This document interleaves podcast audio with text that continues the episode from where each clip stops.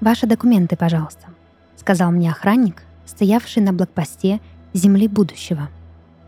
Я протянула ему небольшую пластиковую карточку и приветливо улыбнулась. В ответ не получила ничего, кроме внимательного и раздраженного взгляда. «Вы первый раз путешествуете из прошлого в будущее?» Продолжил он свой допрос и, получив мой утвердительный ответ, перешел к следующему вопросу. Цель визита. Консультация майора Гроув и группы ее ботаников. Охранник что-то фыркнул себе под нос, с недовольным видом вернул мне документы и указал направление, в котором мне нужно было двигаться дальше.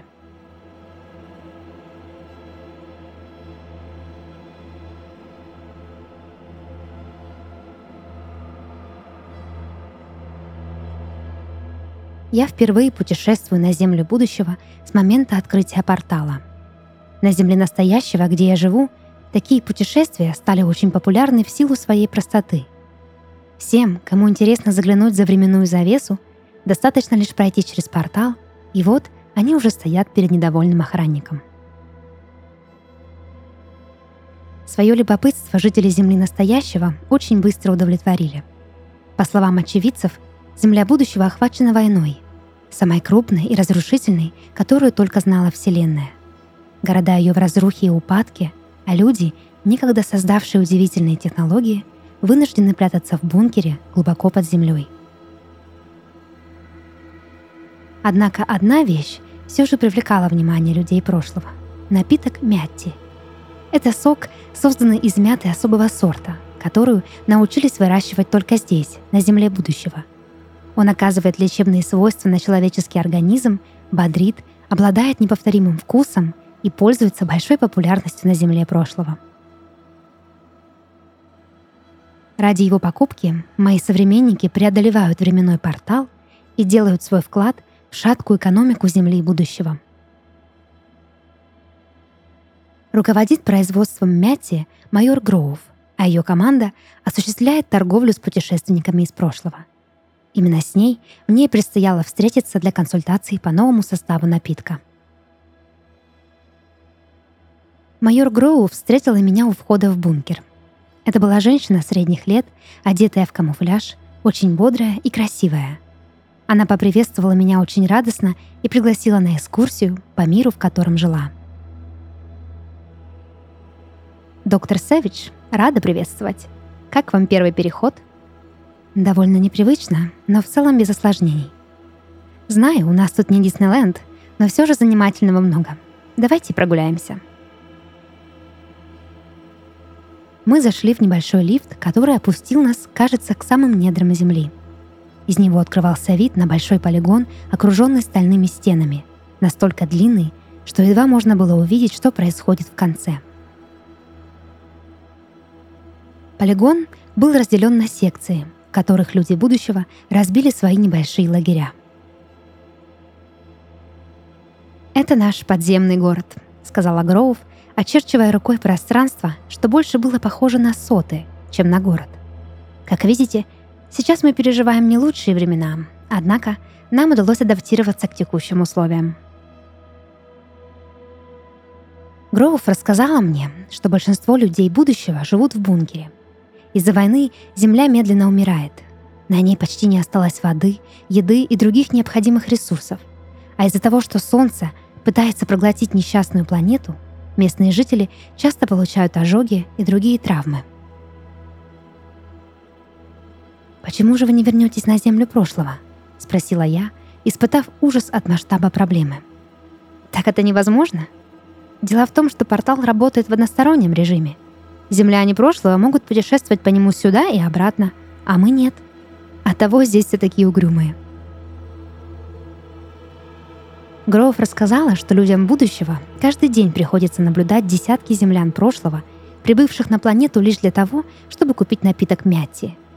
Многие местные считают абсурдом тратить время на покупки сока, когда можно счастливо жить и наслаждаться благами цивилизации.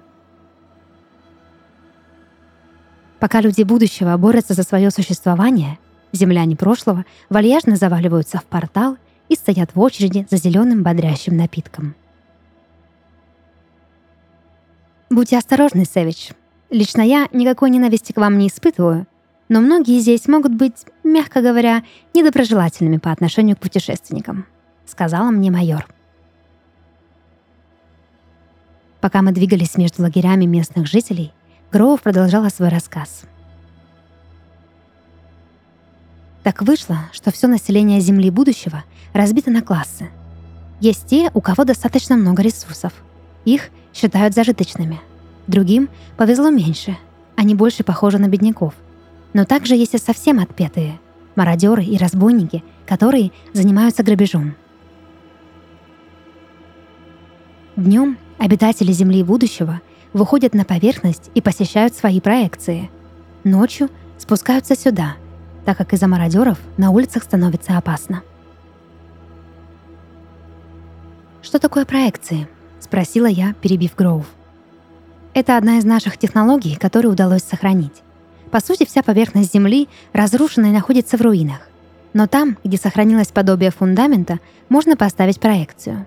Тогда жители снова смогут посетить свой дом, ходить там, отдыхать, жить в общем. Некоторые люди используют проекции, чтобы вспоминать, какой была наша планета до войны. Например, включают проекции водопадов, морей или просто картин из музея, чтобы не было так грустно и скучно. Вон, поглядите. Гроув указала мне на человека, сидевшего на полуразваленном стуле около стены и с тоской смотревшего на проекцию соснового леса. Увидев это, мне стало не по себе. Людям здесь действительно жилось плохо. Они были вынуждены прятаться от угрозы без какого-либо понимания, что будет дальше. Сколько еще их жизнь будет такой? И будет ли она вообще продолжаться достаточно долго? Мы проходили мимо лагерей зажиточных людей. Здесь картина была чуть лучше, но все равно разбивала мне сердце. Дети играли с остальными шестеренками вместо игрушек. Женщины, закутанные в лучшем случае в камуфляж, в худшем в рваные обноски, готовили какое-то подобие еды на небольших газовых горелках. Казалось, что все разнообразие технологий и научных открытий этого мира кануло в лету вместе с их будущим, а вернуться назад они не могли. Жители Земли будущего смотрели на меня по-разному. Кто-то с любопытством, другие с раздражением. Но были и те, кому вообще не было дела до путешественников. У них и без того было много забот. «Могу я увидеть, как выглядит ваша Земля без проекций?» — спросила я Гроув, пока мы шли по бункеру. «Если у вас стальные нервы, я могу организовать и такую экскурсию», — ответила майор с усмешкой. После она что-то маякнула охраннику, что стоял у другого лифта. Он подошел к Гроув и склонился к ее лицу. Она что-то говорила ему. Видимо, просила организовать для меня проход наверх. Охранник был недоволен, но повиновался. «Пройдемте сюда», — сказала Гроув, и мы пошли вслед за охранником, что вел нас к дверям лифта.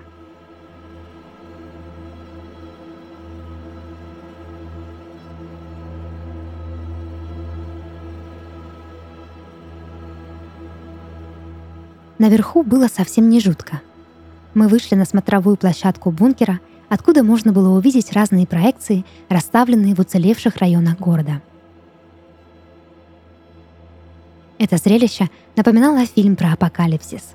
Полуразрушенные здания, промышленный мусор, гонимый ветром по сухой, потрескавшейся земле и сверкающие голограммы с крышами домов, небольшими садами, бассейнами – Благодаря проекциям можно было видеть деревья и даже птиц. Будто новый мир не уничтожен, а просто немного запылился.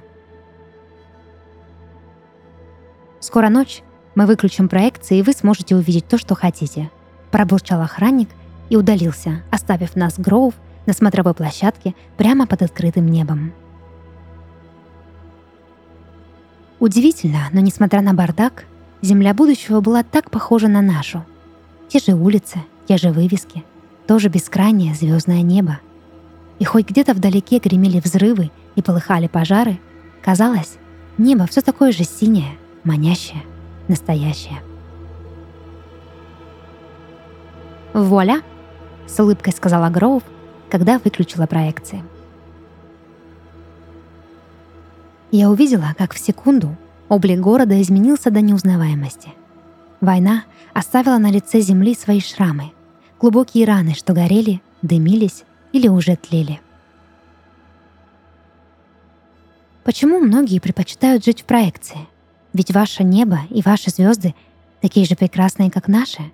Спросила я у Гроув, испытывая к земле будущего глубокое сострадание. Многим невыносимо видеть мир в таком состоянии. Видеть свои дома, стертые с лица земли. Поэтому они предпочитают хотя бы помнить, ответила Гроув и посмотрела наверх, на звезды, что ярко сверкали над останками некогда прекрасной планеты. Есть ли шанс, что все изменится? Что вы сможете вернуть себе былое величие? Спросила я с надеждой. Не знаю, Сэвидж, не знаю. Пока моя самая главная задача — выращивать нашу особую мяту и делать мяти для жителей Земли прошлого, чтобы хоть как-то прокормить свой народ.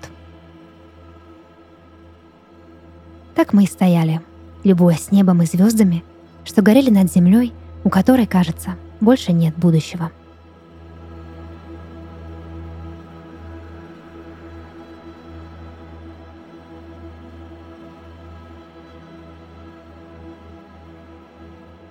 Это подкаст «Сны» и его ведущая Дарья Харченко.